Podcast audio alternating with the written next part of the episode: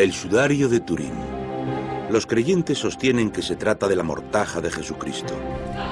Pero según el carbono 14, es una falsificación. Durante décadas, la ciencia no ha sido capaz de descubrir cómo sobre esta tela pudo aparecer la imagen ensangrentada de un hombre. No es una pintura ni una impresión. No fue creada por ninguna técnica artística conocida. Una nueva y controvertida teoría afirma que pudo ser fruto del trabajo de uno de los mayores artistas del mundo. El sudario de Turín no debería estar en una catedral o una iglesia. Su sitio está en un museo de ciencia. Es el mayor fraude de todos los tiempos, obra de Leonardo da Vinci. Da Vinci y la sábana santa. Una imagen tenue y fantasmagórica de un hombre asesinado sobre una sábana de lino. La tela está manchada de sangre y sudor. Terribles heridas cubren su espalda. El pecho y las manos están marcados por las perforaciones. Y un anillo de sangre rodea su cabeza. Durante siglos se pensó que este objeto era la sábana funeraria de Jesucristo, la reliquia más preciada del cristianismo. Pero cómo llegó a formarse esta imagen lleva décadas desconcertando a los científicos. En los últimos 30 años, he visto unos 50 intentos de duplicar el sudario y crear imágenes con las mismas propiedades químicas y físicas. Pero ninguno ha estado ni siquiera cerca de conseguirlo. A pesar de las centenas de horas de pruebas, la ciencia no ha podido desvelar este misterio. Nadie ha sido capaz de reproducir la imagen del sudario de Turín. Quien realizó la falsificación de esta reliquia fue sin duda un maestro en su disciplina. Un científico, un anatomista y un inventor. Una de las hipótesis más controvertidas afirma que fue obra del gran artista y científico Leonardo da Vinci, autor de uno de los cuadros más famosos del mundo, la Mona Lisa. Pero, ¿también de esta reliquia?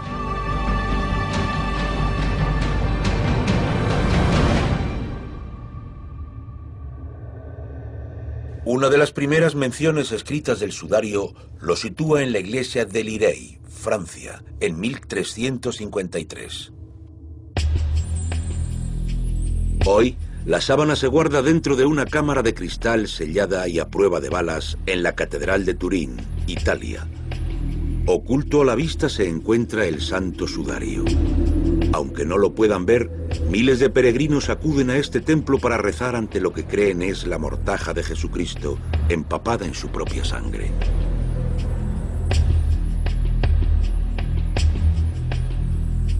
Esta pieza de lino trenzado mide 4,36 metros de largo y 1,10 de ancho.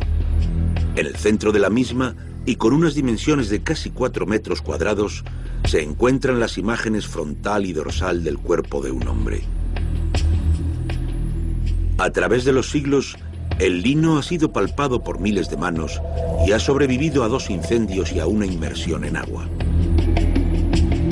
A pesar de los daños, la imagen permanece intacta, aunque increíblemente tenue. Si aumentamos el contraste se puede ver con claridad la figura de un hombre. A pesar de las décadas de investigación, la creación de esta imagen continúa siendo un misterio. Pero el sudario es mucho más de lo que parece a primera vista. Hace poco más de un siglo, el uso de la tecnología fotográfica permitió un gran avance en el estudio de la sábana.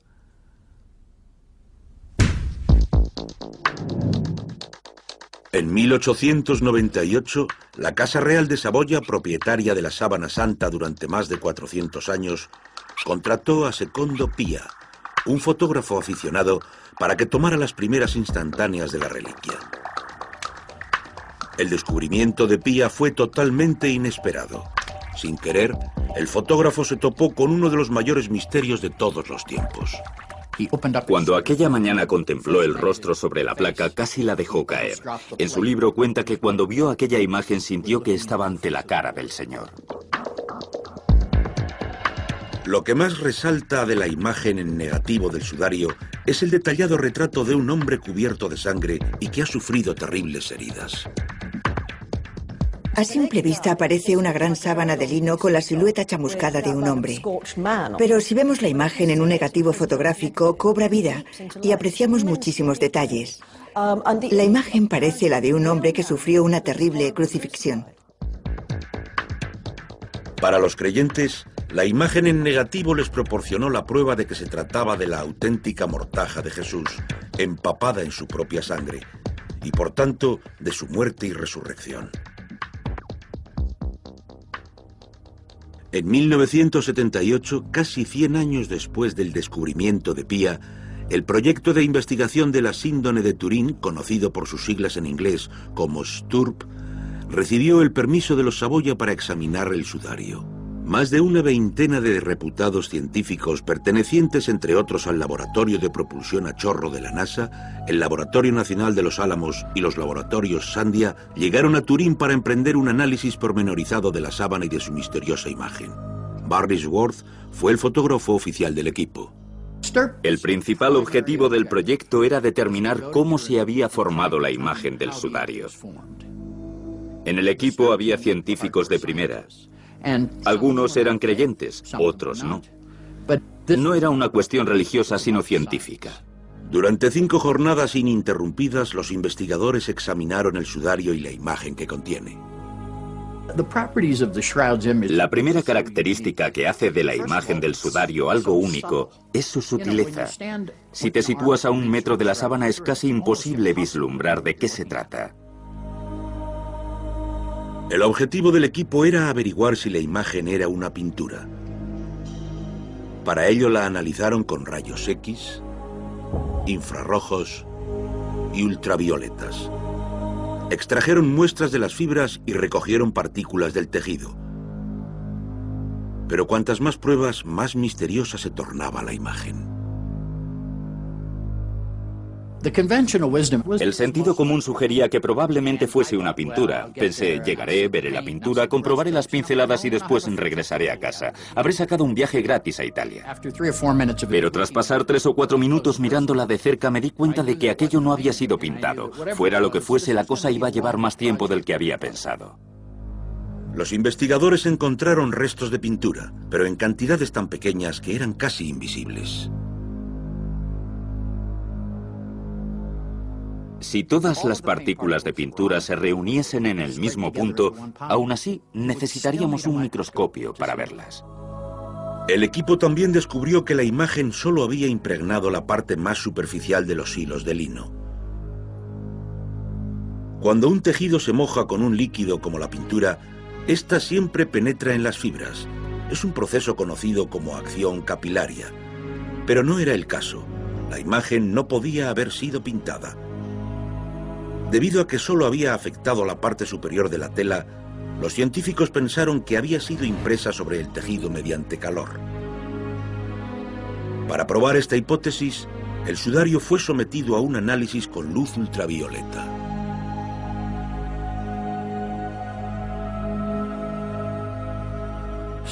Bajo cierto tipo de luz fluorescente, el lino quemado también se torna fluorescente. Cuando fotografiamos la sábana con esa luz, las partes quemadas de la tela se comportaron como esperábamos. Pero la imagen no emitió fluorescencia por sí misma. Por lo tanto, es fácil pensar con certeza que la silueta del sudario no se formó por el calentamiento del lino. Las quemaduras pertenecientes a los incendios sí que brillaron, pero no así la imagen del hombre de la sábana. Esto confirmó a los científicos que la imagen no había sido creada por el calor. Pero si no fue producto del calor, la pintura o cualquier otro pigmento, y además solo afectó a la superficie de la fibra, ¿cómo se creó? A pesar de los cientos de horas de investigación, el equipo no fue capaz de producir una respuesta. Teníamos el propósito de ir a Turín y determinar cómo se había formado la imagen del sudario, pero al final no fuimos capaces de conseguirlo. Aunque los investigadores no pudieron identificar el origen de la imagen, sabían que el carbono 14 les diría cuándo se tejió la tela. En 1988, el Vaticano dio su permiso para que un pedazo de la tela de unos 10 centímetros cuadrados fuese recortado de su lado izquierdo. El fragmento fue dividido y enviado a tres laboratorios independientes de datación mediante carbono ubicados en Arizona, la ciudad suiza de Zurich y Oxford, Inglaterra. Este proceso fue muy controvertido, pues el análisis conlleva la destrucción de la muestra. Seis meses después, el anuncio de los resultados causó una polémica de dimensiones internacionales. Los tres estudios habían llegado a la misma conclusión. Con un 95% de certeza, la tela de la sábana había sido tejida mil años después de la muerte de Jesús, entre 1260 y 1390. Esto significaba que la sábana santa era una falsificación medieval.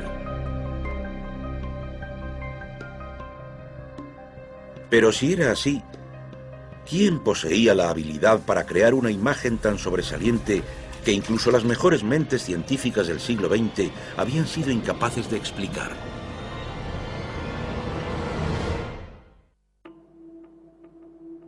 En 1988 la datación mediante carbono no daba lugar a dudas. La síndone de Turín era una falsificación medieval realizada más de mil años después de la crucifixión de Cristo. Pero la fecha no clarificaba el origen de la imagen. ¿Acaso fue creada por un cadáver real? El patólogo forense Frederick Sugaby ha analizado multitudes de escenas de crímenes en sus 50 años de profesión en el Departamento de Policía de Nueva York. Piensa que los restos de sangre del sudario se corresponden con los de una víctima de tortura y crucifixión. Las marcas que podemos ver aquí son las de las heridas. Por ejemplo, sobre los ojos hay inflamación y también se nota mucho una hinchazón bajo el derecho la mejilla y otra bajo el izquierdo. Como se puede comprobar, en realidad se trata de una rotura del hueso cartílago por un golpe en la nariz. En el mentón, la barbilla, también observamos una zona inflamada. El cabello está saturado de sangre porque se produjo una gran hemorragia. Incluso si no fuese Cristo, este hombre parece haber sufrido unas horas finales igual de horrorosas. El cuerpo de la sábana está cubierto de heridas causadas por un flagelo, un látigo romano rematado con piezas de metal. Las piezas de metal penetraban en la carne y causaban desgarros que afectaban a los nervios, los vasos sanguíneos y demás. Como pesaban mucho, abrazaban el cuerpo y llegaban al torso, que se desgarraba igual que la espalda. En el caso del cuerpo del sudario de Turín, las piernas, la espalda, el torso y el cuello, todos muestran señales de más de 100 latigazos. Las heridas más graves del cuerpo de la sábana convencieron a Sugabi de que este hombre también fue clavado por las manos. En el sudario también constatamos unas heridas en las palmas de las manos. Por ejemplo, si un clavo traspasase la base del pulgar, saldría por el mismo lugar que en el sudario de Turín. Este lugar, por ejemplo, es muy firme y puede sostener más de 200 kilos. Aunque la sangre y las cicatrices persuadieron a Sugabi de que se trata de una imagen auténtica de crucifixión, el carbono 14 negó que fuese la de Jesús. Pero, ¿quién es ese hombre? ¿Y cómo llegó su imagen a la tela? Durante décadas las mejores mentes científicas han intentado reproducir la imagen de la sábana enrollando cuerpos en mortaja. Emily Craig, una antropóloga forense, explica que cada vez que lo intentaron se encontraron con un problema denominado el efecto de globo. Una de las hipótesis sostiene que el sudario cubrió a una persona real y que se impregnó de los pigmentos de su rostro. Eso no funciona así porque las proporciones cambian. Si miramos una figura tridimensional como esta, la distancia entre las orejas es de aproximadamente 18 centímetros. Las proporciones son correctas. Si cogemos una pieza de tela y la colocamos sobre la misma cara y después medimos la misma distancia, resulta ser mucho mayor que 18 centímetros. No se puede envolver un objeto de tres dimensiones con una pieza de tela y obtener las proporciones correctas al retirarlo. Siempre que una tela plana envuelve un objeto tridimensional, como una cabeza humana, la imagen que queda en la tela siempre es una distorsión.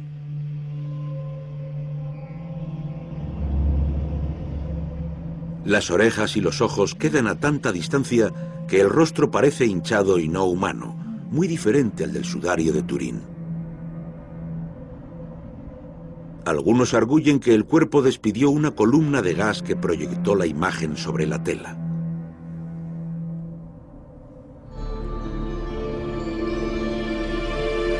Las partes del cuerpo más cercanas a la sábana, como la punta de la nariz, la frente y la barba, dejaron las marcas más oscuras.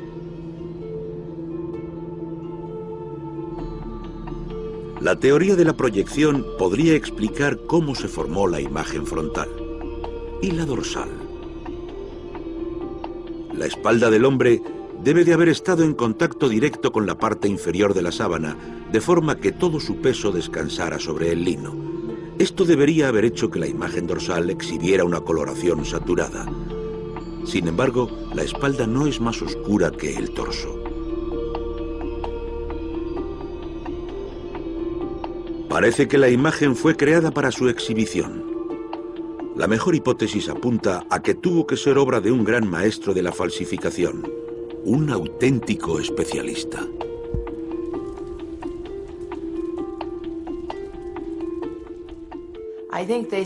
Creo que se propusieron que pareciese la mortaja que envolvió el cuerpo de Jesús, y así lo hicieron. Es magnífica.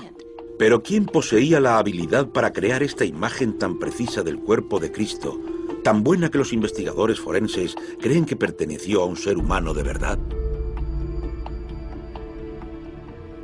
El creador de la síndone tenía que ser un hereje, Alguien sin temor a falsear la propia sangre redentora de Jesús. Debía saber anatomía y tener a su disposición una tecnología capaz de engañar a todo el mundo hasta el siglo XX. Una polémica teoría escrita por Lynn Picknett y el historiador Clive Prince afirma que todas las pistas nos llevan a Leonardo da Vinci, uno de los mayores artistas de la historia, y un hombre que se negó a vivir según las normas de la Iglesia y cuyo estilo de vida escandalizó a la sociedad de entonces. Leonardo no quiso hacer nada que pudiese ser denunciado como una pintura, un dibujo, una impresión o un teñido. Su objetivo era crear algo que pareciese milagroso. Pero ¿arriesgó este maestro descreído su vida y su libertad para falsificar la reliquia más importante de todos los tiempos?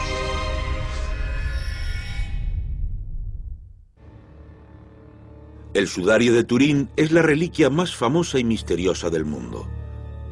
Y casi con toda seguridad también una falsificación medieval. Quien la creó fue un artista habilidoso, pero ¿podría haber sido el mismo Leonardo da Vinci? Da Vinci nació en Italia en el siglo XV es célebre por haber pintado algunos de los cuadros más valorados del mundo, como la Mona Lisa y la Última Cena. Leonardo fue también ingeniero, inventor, anatomista y el pionero de la óptica. Estaba en la vanguardia de la gran renovación artística y científica conocida como el Renacimiento. Leonardo fue increíblemente moderno. Él mismo se vio como alguien que estaba configurando el futuro. Pero poseyó la destreza necesaria para crear una imagen realista de un hombre torturado y crucificado por medio de una técnica que los científicos aún no han podido averiguar. El secreto del éxito de Leonardo fue su uso de la observación directa. Da Vinci creía que para hacerse con la esencia de un objeto era necesario ponerse en su piel.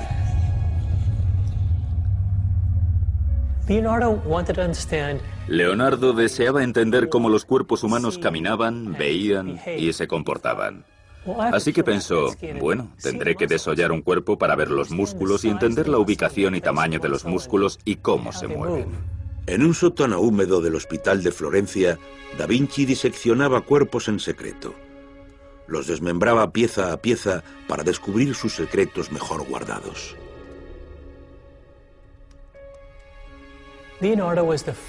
Leonardo fue el primer artista que diseccionó cadáveres. Es algo fascinante. En el Renacimiento había personas interesadas en el cuerpo humano, pero a nadie se le ocurrió realizar una disección. Da Vinci extraía los órganos internos y después dibujaba los músculos y los tejidos. A continuación redactaba una serie de reglas de la anatomía humana. También ideó un sistema de proporciones que le permitiría dibujar el rostro perfecto. Los experimentos de Leonardo con cadáveres le proporcionaron un conocimiento anatómico sin parangón, mayor que el de muchos cirujanos de su tiempo. También le permitió acceder a cuerpos heridos y a sangre, los materiales requeridos para recrear una imagen realista de tortura y crucifixión como la de la sábana. En uno de sus cuadernos, redactado alrededor de 1490, habla de haber tomado prestado un ejemplar de hueso que había sido perforado por un clavo. Solo hay un motivo de ese interés, y no puede ser otro que el estudio de la anatomía de la crucifixión. Da Vinci contaba con la habilidad necesaria para crear una imagen artística, pero ¿por qué se arriesgaría a la condena eterna falseando una importante reliquia religiosa, la mortaja de Cristo?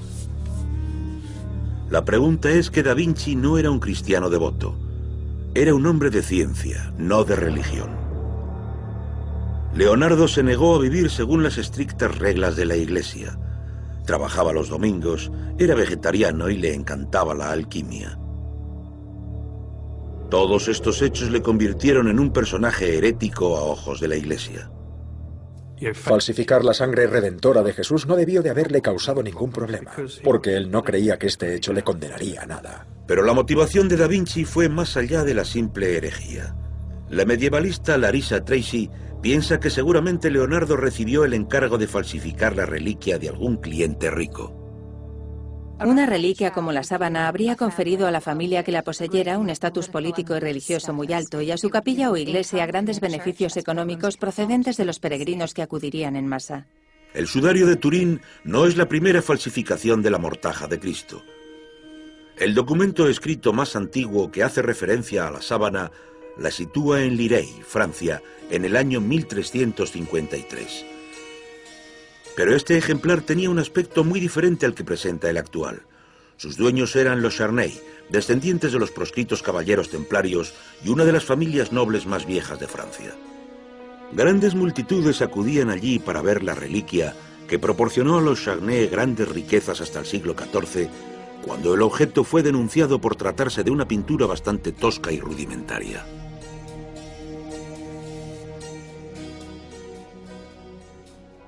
En 1389, el obispo d'Arsís escribe al Papa Clemente VII quejándose de esta falsa reliquia de la sábana santa exhibida en una iglesia cercana. Revelaba que su predecesor había sido embaucado por la farsa y que él había averiguado la verdad de este fraude que ya duraba 30 años. Su mayor objeción era que el sudario atraía a mucha gente, peregrinos y dinero a aquella iglesia y quería que el Papa pusiera fin a esa situación. En 1453, Luis de Saboya, el cabeza de la familia más poderosa de Italia, les compró la síndone falsa a los Charnay apenas se vio en los siguientes 50 años. En algún punto de ese periodo, el sudario experimentó una transformación aparentemente milagrosa. Cuando reapareció, ya no parecía una tosca falsificación pictórica, sino que fue considerada una auténtica reliquia sagrada. Incluso el Papa declaró su autenticidad.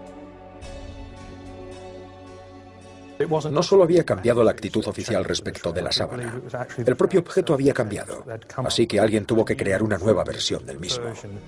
La nueva sábana mejorada debió de haber sido creada cuando la falsificación anterior se encontraba oculta, es decir, a finales del siglo XV, justo en los mejores años de Leonardo.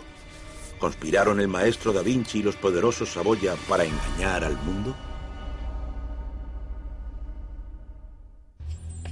El sudario de Turín es la reliquia más preciada por el cristianismo, pero las pruebas históricas sugieren que no es sino una versión nueva y mejorada de una pieza mucho más antigua que ya había sido denunciada como una falsificación en el siglo XIV. Es posible que la sábana actual no sea la misma que apareció en Lirey. Lo que parece es que tal vez crearon una nueva para reemplazar la anterior. Esto habría sido perfectamente posible, especialmente si la reliquia está fuera de la vista de la gente durante cierto número de años. Contrató la Casa de Saboya, nueva propietaria de la sábana, al mayor artista de Italia para que realizase una nueva falsificación más realista. Da Vinci poseía la habilidad necesaria, sabía suficiente anatomía y conocía la estructura muscular del cuerpo. Tenía todas las herramientas requeridas para crear la imagen que vemos en el sudario. Da Vinci trabajó para las familias más ricas de Italia. En la Biblioteca Real de Florencia existen indicios que lo relacionan directamente con los Saboya. Se cree que este dibujo es un autorretrato de Leonardo. Pertenece a los Saboya, igual que la síndone de Turín. Si esta familia encargó a Da Vinci una nueva falsificación que pareciese más real, este hecho no sería algo nuevo. Por desgracia, el negocio de la falsificación de reliquias estaba muy extendido en la Edad Media. A finales del siglo XIV, cuando la sábana aparece en Francia, la corrupción era muy común dentro de la Iglesia. Las reliquias atraían a multitud de peregrinos y su dinero. Las más lucrativas eran aquellas directamente relacionadas con el cuerpo de Cristo. Restos de las uñas de los pies de Cristo, virutas de la Santa Cruz y en general miles de fragmentos de la cruz. Había incluso un santo prepucio. En la Edad Media hubo al menos cuatro sábanas de las que se decía eran la mortaja de Cristo. La de Turín es una más, solo que en ella hay una imagen. Pero la sábana santa de Turín se consideraba la reliquia más importante, porque en caso de ser real, daba las pistas físicas de la tortura y crucifixión de Cristo y la imagen era el resultado de su resurrección.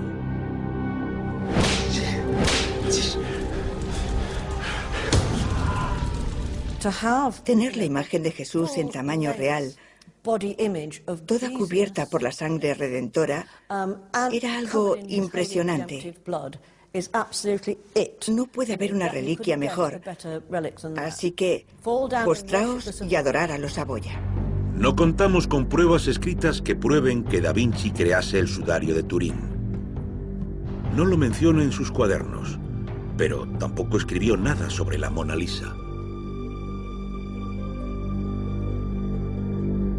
Si Leonardo aceptó el encargo de los Saboya, tendría que haber trabajado en el más absoluto secreto. Si la reliquia era falsa, entonces la identidad de su artista creador tenía que ser secreta. Nunca habrían admitido que se trataba de una falsificación, porque siempre es difícil admitir algo así a personas devotas. Pero la teoría de Da Vinci tiene un problema. Según la datación por carbono, la sábana fue tejida entre 1260 y 1390. Pero Leonardo nació en 1452, más de 60 años después. Aunque la tela puede ser datada, los científicos encuentran imposible hacer lo mismo con la imagen.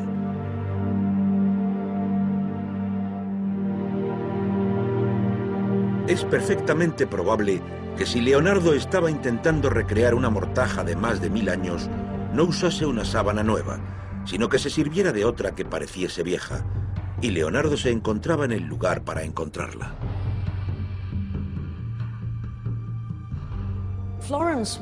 En tiempos de Leonardo, Florencia era un emporio comercial. Habría sido fácil para cualquiera comprar una tela antigua. Da Vinci estaba en el lugar perfecto y en el momento apropiado para rehacer la reliquia. Pero, si fue él, ¿cómo pudo engendrar una imagen tan engañosa?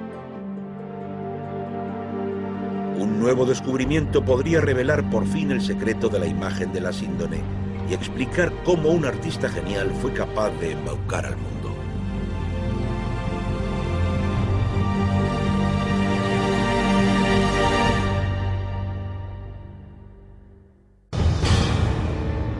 En los últimos 40 años, los científicos han fracasado en sus intentos por descubrir cómo se creó la imagen de la sábana santa. La sangre y las cicatrices se corresponden con un hombre golpeado, fustigado y crucificado. Pero la antropóloga forense Emily Craig piensa que la forma y las dimensiones del cuerpo revelan que la imagen es falsa. La anatomía no es correcta. Los brazos son demasiado largos y los dedos también. La cabeza y la cara no guardan proporción con el resto del cuerpo. La altura de los dos lados es diferente.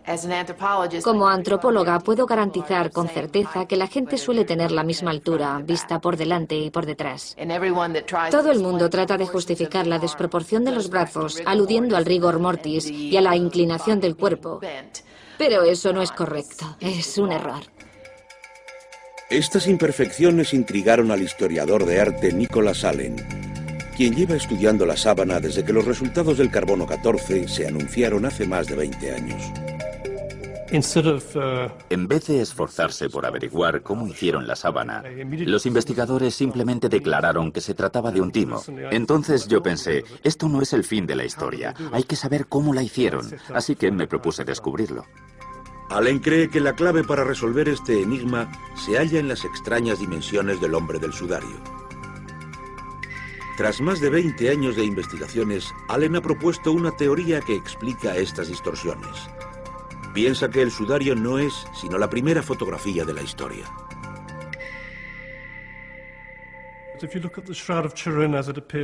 Si contemplas el sudario de Turín, a primera vista lo que ves es una imagen en negativo de un ser humano. Y si le haces una fotografía, lo que obtienes es una imagen en positivo de esa persona. Esto significa que la sábana actúa como un negativo, y eso es una buena pista que nos lleva a pensar que se hizo usando técnicas fotográficas. Esta imagen de la construcción de una granja se considera una de las primeras fotografías de la historia. Fue tomada en 1825, pero ¿es la sábana santa un ejemplo mucho más temprano de fotografía? Aunque la cámara no fue inventada hasta el siglo XIX, el dispositivo óptico que la precedió, la cámara oscura, había sido creado unos 400 años antes.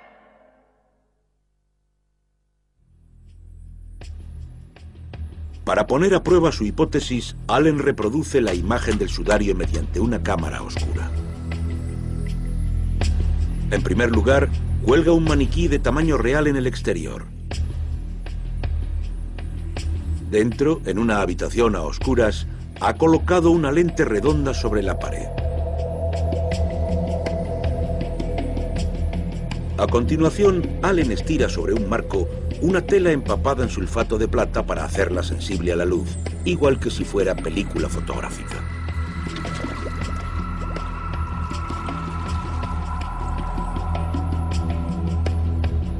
Todas las sustancias que usa existían y se podían conseguir en la Italia del siglo XV, el momento de mayor esplendor de la creatividad de Leonardo. Una vez que descubre la lente, la luz entra en la habitación y proyecta una imagen fotográficamente perfecta e invertida del cuerpo sobre la tela de lino.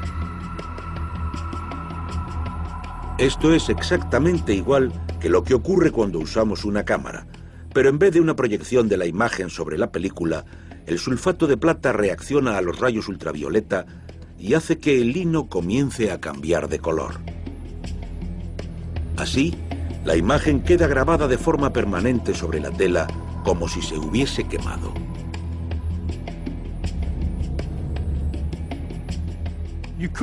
Se podría decir que la tela se chamuscó. Pero en realidad las quemaduras no las produjo el calor, sino una reacción química. El proceso de creación de la imagen sobre la tela puede durar hasta tres días. Cuando la lente vuelve a cubrirse y las luces se encienden, la imagen proyectada desaparece y deja tras de sí un tenue resto chamuscado. Pero si la tela es fotografiada, lo que aparece es una imagen precisa del cuerpo, igual que ocurre en el sudario de Turín. Obtuve mi primera imagen a principios de la década de 1990. Fue muy emocionante porque al fin todos mis esfuerzos habían dado fruto.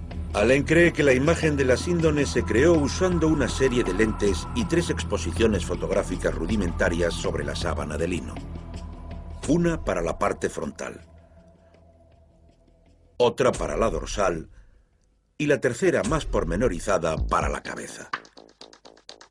Esto explicaría por qué la cabeza parece demasiado pequeña para su cuerpo y por qué las imágenes frontal y dorsal no son del mismo tamaño. Es bastante difícil encajar la imagen de una cabeza en otra imagen del resto del cuerpo de otra persona. Y si lo único que uno usa es su vista, es decir, carece de un equipo de medición, seguro que comete algún ligero error. Allen piensa que una vez que se produjo la impresión de la imagen sobre la tela, el artista aplicó sangre humana para imitar las heridas de la tortura y la crucifixión. Allen quiere que los investigadores vuelvan a examinar la sábana porque cree que el lino podría albergar algún resto de sulfato de plata.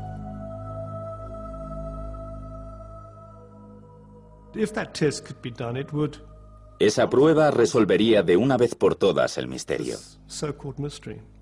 Porque si el lino contuviese moléculas de plata, eso sería la prueba definitiva de la hipótesis fotográfica. Si Allen está en lo cierto y la imagen de la sábana de Turín fue creada por medio de una cámara oscura, entonces Leonardo da Vinci podría ser la persona detrás de las lentes. Leonardo estaba fascinado por la luz y las lentes, y sus cuadernos contienen algunos de los dibujos y descripciones más antiguos de una cámara oscura, que muestran cómo la luz pasa a través de una lente, invierte la imagen y luego la proyecta sobre un plano.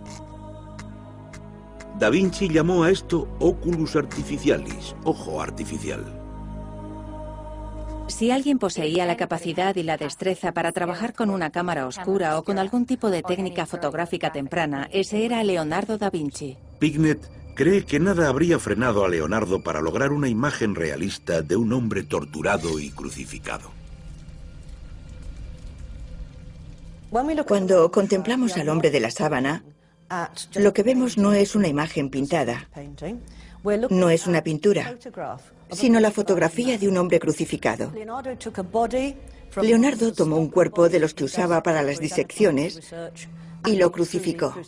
El cuerpo del sudario podría ser uno de los cadáveres que Leonardo diseccionaba. Pero ¿y la cara? Encontrar el rostro perfecto de Cristo entre los cadáveres en descomposición de la morgue habría sido misión imposible. Entonces, ¿a quién usó este artista y maestro de la proporción como su modelo de Cristo. El rostro de la sábana se ha convertido en la imagen más conocida de Jesucristo. Antes de la aparición de la síndone de Turín, Jesús era retratado de formas muy distintas. Algunas veces aparecía afeitado y otras con barba. Algunas veces era rubio, otras tenía el cabello corto la sábana santa fijó una imagen de Cristo que quedaría grabada para siempre en las mentes de la gente. Quien crease la imagen se propuso también fijar el rostro de quien la gente creía había sido el Hijo de Dios. Pero ¿quién fue ese hombre? Por increíble que parezca, tal vez la respuesta lleve siglos enteros ante nosotros. En 2009, una fotógrafa y grafista virtual halló las pistas que al fin podrían revelar la identidad de este hombre y confirmar la participación de Leonardo en el fraude del milenio.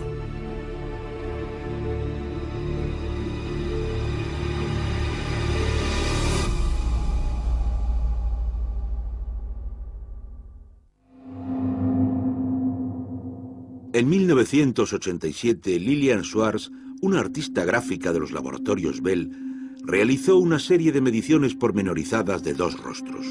Uno era el del cuadro La Mona Lisa de Leonardo. El otro era un autorretrato de Leonardo en su vejez. Cuando Schwartz comparó las imágenes, descubrió algo que conmocionó el mundo del arte. Salió una imagen que era mitad Leonardo y mitad Mona Lisa. Justo arriba estaban las raíces del cabello. Cuando las alineé, los ojos de ambos rostros también se alinearon. Apenas pude contenerme cuando descubrí que las narices también coincidían. Fue entonces cuando me puse a gritar. Impresionante. Ambos rostros coincidían a la perfección. Todas las caras humanas son únicas, igual que los copos de nieve. No hay dos que sean exactamente iguales, así que esta coincidencia convenció a Schwartz de que Da Vinci debía de haber usado su propio rostro como modelo para la Mona Lisa. Para probarlo, tomó medidas detalladas de las principales características de ambos retratos. El canto interno de los ojos, los extremos de los párpados, la distancia entre los centros de los ojos, la longitud de la nariz y también la zona que se halla sobre los ojos y que se conoce como cresta supraorbital.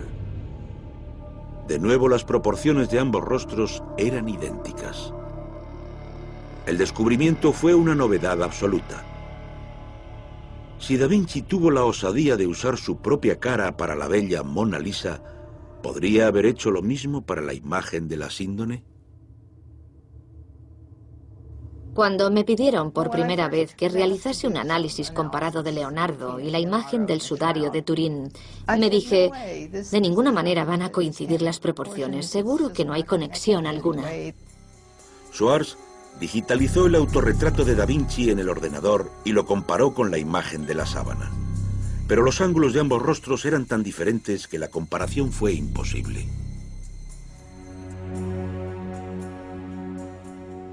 No pude hacerlo así, porque las caras estaban orientadas en direcciones diferentes. Pero en enero de 2009, Schwartz comenzó a analizar otro dibujo de Leonardo da Vinci. Este boceto de un rostro masculino es uno de los miles que Leonardo realizó para explorar las proporciones faciales. Le obsesionaba encontrar la fórmula del rostro perfecto. Cuando Schwartz midió los rasgos principales del boceto y los comparó con las mediciones hechas en la sábana, los resultados la dejaron impresionada. Saqué todas las proporciones de la imagen creada por Leonardo. La miré y pensé que no llegaría a ninguna parte. Sin embargo, cuando alineé los dos rostros, los puse a la misma escala y los diseccioné para saber lo que salía. Para su sorpresa, las proporciones del boceto y de la sábana encajaron a la perfección. Los ojos se alinearon y uno podía continuar una cabeza en la otra casi perfectamente. Seguí diciéndome, no, no puede ser. Pero después aparecieron las narices y las bocas y de nuevo encajaban. Me emocioné mucho. Descubrir algo así, completamente nuevo, te hace sentir muy bien.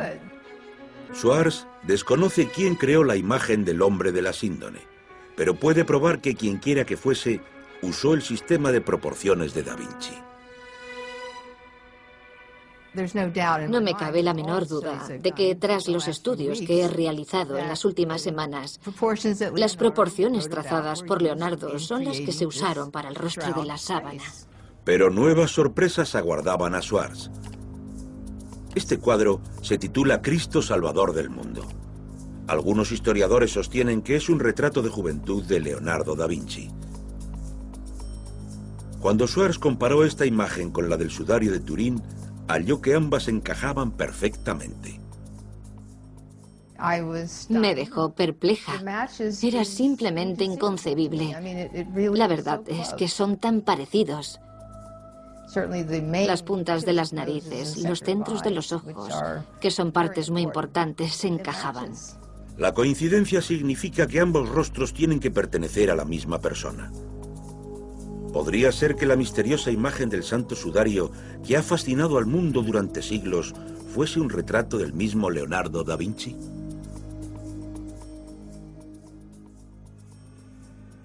La imagen de la cara de la sábana y la de Cristo Salvador del mundo son exactamente iguales. Casi da miedo pensarlo. Te deja boquiabierta.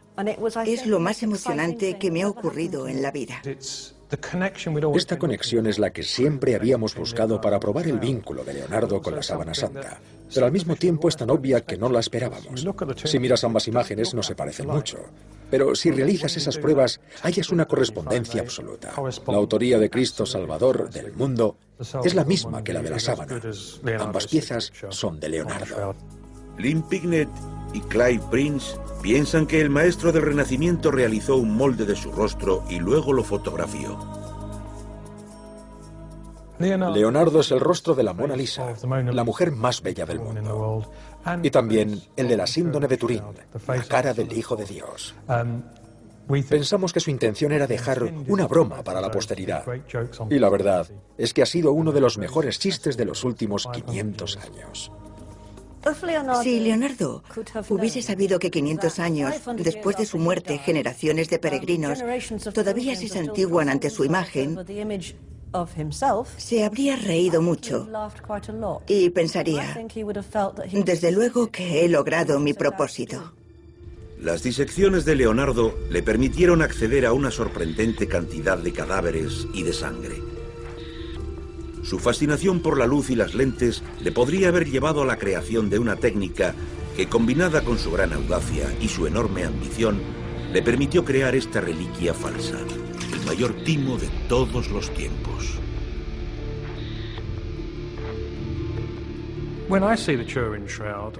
Cuando veo el sudario de Turín, todavía siento cierta reverencia, pero a toda la ciencia que hay detrás, al método y al ingenio creador que lo hicieron posible.